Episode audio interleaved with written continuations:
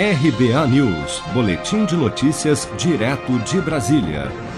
A taxa de juros do cheque especial voltou a registrar alta em setembro, depois de meses consecutivos de queda no primeiro semestre, alcançando o patamar de 114,2% ao ano, um aumento de 1,3 ponto percentual em relação a agosto. Os dados são do relatório de estatísticas monetárias e de crédito, divulgado nesta segunda-feira, 26 de outubro, pelo Banco Central.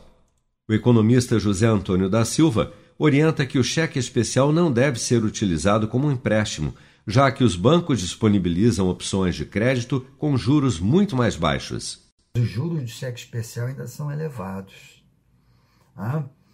E esse para a pessoa, entre aspas, sair do cheque especial é muito difícil. Então a pessoa não deve usar o cheque especial como empréstimo. Procurar uma, outras formas de empréstimo que são mais baratas e que ela pode colocar dentro do planejamento dela, planejamento financeiro dela, de forma adequada para que ela não venha a ter um problema no futuro de inadimplência em função dela ter usado cheque especial e não ter se planejado financeiramente para isso. Apenas como exemplo, com uma taxa de juros de 114,2% ao ano, se tivermos uma dívida no cheque especial no valor de mil reais adquirida hoje, daqui a um ano ela será de R$ 2.142, caso os juros permaneçam os mesmos, ou seja, duas vezes maior do que a dívida inicial em apenas um ano. Já a taxa do cartão de crédito caiu pelo segundo mês consecutivo e foi a 309,9%, uma queda de 0,3 ponto percentual na comparação com o mês anterior. Mas, apesar da queda, o cartão de crédito segue disparado na dianteira como a categoria de empréstimo mais cara do mercado.